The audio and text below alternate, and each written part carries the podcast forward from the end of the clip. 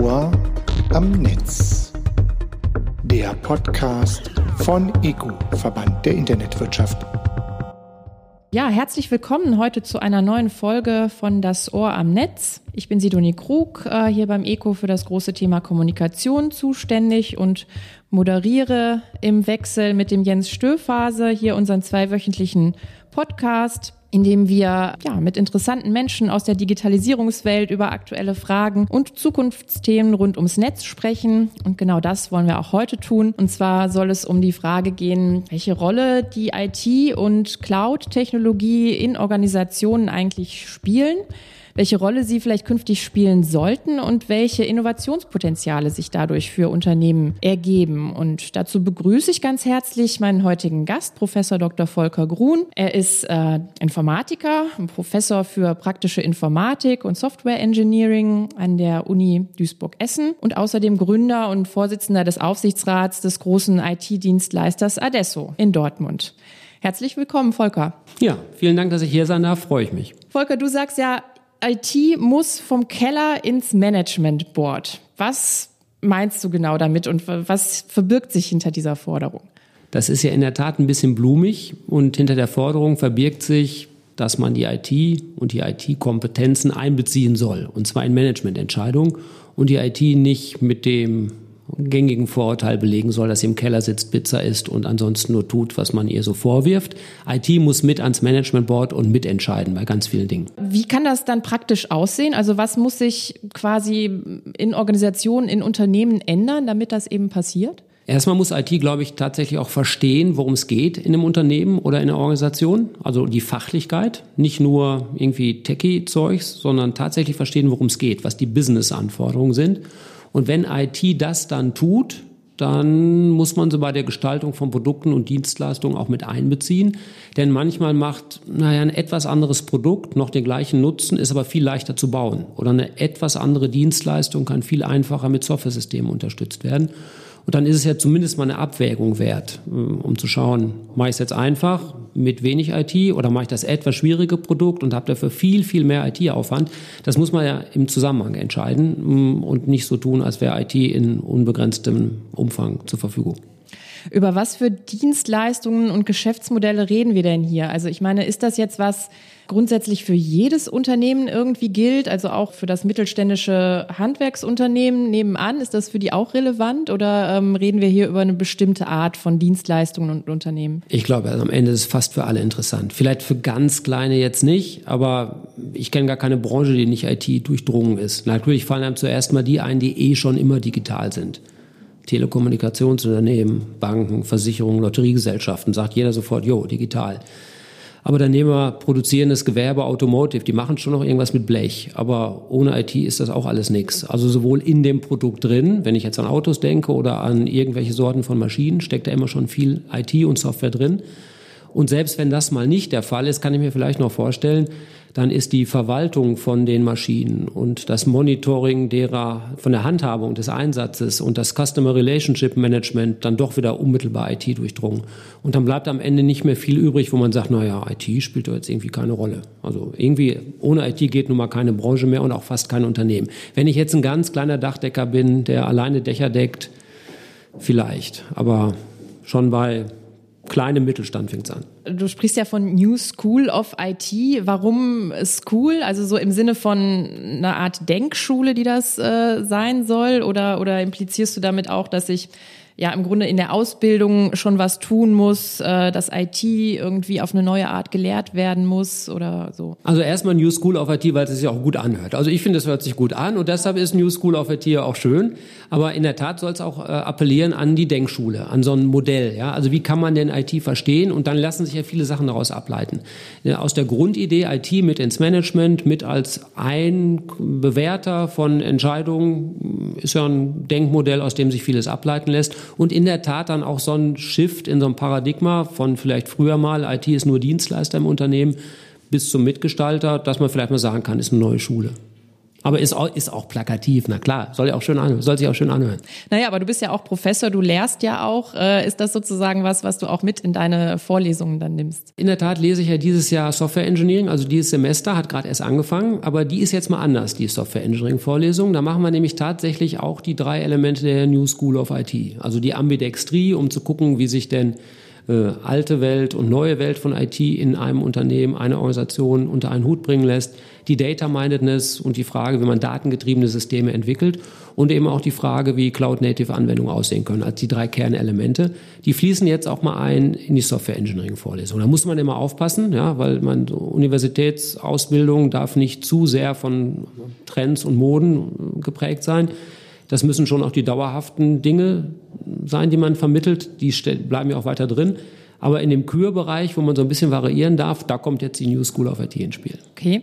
Ähm, das Konzept der New School of IT, also zumindest so wie ich es verstehe, hat ja auch so eine stark menschliche Komponente. Ne? Das heißt, es funktioniert ja im Grunde nur, wenn es eben in Organisationen, Unternehmen hervorragend ausgebildete IT-Experten gibt und Führungskräfte gibt, die dieses Modell und auch so diese agile Form der Zusammenarbeit eben umsetzen können. Welche Rolle spielt denn in diesem Kontext so der Fachkräftemangel, von dem man ja gerade im IT-Sektor die ganze Zeit hört? Der spielt eine ganz schreckliche Rolle. Ist ja ganz fürchterlich. Ich glaube, wir stellen als Gesellschaft ja viel Geld zur Verfügung für alles Mögliche, was wir tun wollen, für Krisenbewältigung, Konjunkturprogramme, Infrastrukturverbesserung. Unternehmen sind auf dem Sprung und verändern sich, machen neue Geschäftsmodelle und Services und alles Mögliche. Und überall braucht es IT dazu und, und Digitalisierung und digitale Transformation. Und wir tun uns alle schwer, die richtigen Leute zu finden. Ich glaube, das ist gerade erst der Anfang der Schwierigkeit. Ich kann mir nicht vorstellen, dass das einfacher wird. Mhm. Und deshalb spielt das eine ganz schreckliche Rolle, einfach deshalb, weil auf der Hand liegende Verbesserung und Disruption nicht gebaut und umgesetzt werden können, weil man einfach nicht genug Kapazität hat. Hast du Ideen da, äh, Maßnahmen, ähm, was man irgendwie tun könnte gegen diesen Fachkräftemangel gerade in Deutschland? Ich meine, es ist ja für euch als Unternehmen selber wahrscheinlich auch ein Problem. Ne? Ähm, ihr stellt ja monatlich wahrscheinlich Hunderte von Leuten ein. Die müssen ja irgendwo herkommen. Wir stellen monatlich hunderte von Leuten ein. Stimmt so ziemlich genau. Also so in etwa 150, manchmal auch 180. Das ist ja schon viel. Da sind wir unglaublich stolz drauf, dass uns das gelingt. Und, und noch mehr wäre noch besser. Äh, und das trifft mich an der Uni auch wieder. Da brauche ich, muss, habe ich wissenschaftliche Mitarbeiterinnen und Mitarbeiter und Stellen dafür, die ich besetzen will. Mm, und das ist in der Tat ein harter Kampf. Ähm, was, man, was kann man tun? Ich glaube, kurzfristig an den Hochschulen kann man natürlich nicht so viel tun. Wir haben eine dichte Hochschullandschaft an Universitäten und Fachhochschulen sehe ich jetzt auch gar nicht, dass sich da noch allzu viel dran ändert. Ein bisschen Werbung für die Studiengänge tut immer gut. Ja, wir haben immer nach wie vor beispielsweise viel zu wenig Frauen in unseren Studiengängen mit einer Anfängerquote von unter 20 Prozent. Da kann man irgendwie noch mehr dran tun. Da muss man auch mal das Berufsbild schärfen. Da gibt es ja immer noch das Klischee, wie sich so Informatiker, gerade auch die männlichen, benehmen. Und ich sage mal, achtet mal drauf, was denn Informatikerinnen und Informatiker im Job tatsächlich tun. Die bauen soziotechnische Systeme, reden mit Menschen. Die müssen auch programmieren können, aber die müssen vor allen Dingen mal reden und kommunizieren können und Spaß dran haben. Hm, dadurch könnte man vielleicht das Studium öffnen in der Attraktivität. Vielleicht kommen da einfach mehr Leute rein, insbesondere auch mehr Frauen rein, was der ganzen Sache ungemein gut täte. Ob das jetzt so ganz äh, lange Hebel sind, um die Absolventenzahl zu beeinflussen, wage ich zu bezweifeln. Also wir müssen uns weiter anstrengen und vielleicht gibt es hier und da auch mal Gelegenheiten, Quereinsteiger innerbetrieblich auszubilden. Wir haben da ein Programm für, das ist immer nur dosiert anzuwenden. Das darf ja nicht ganz beliebig werden.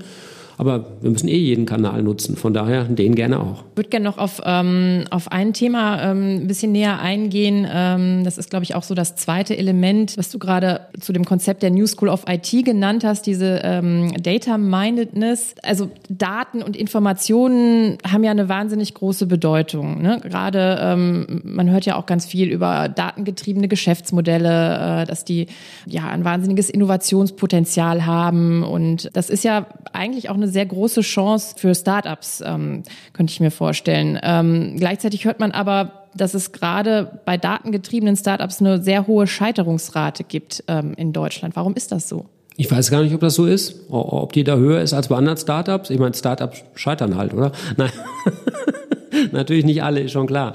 Hm, vielleicht ist es aber, wir haben zumindest eine extra Schwierigkeit bei den datengetriebenen Startups, nämlich die Datenverfügbarkeit. Also meine Erfahrung mit allen datengetriebenen Modellen ist, man braucht viel mehr Daten, als man am Anfang denkt.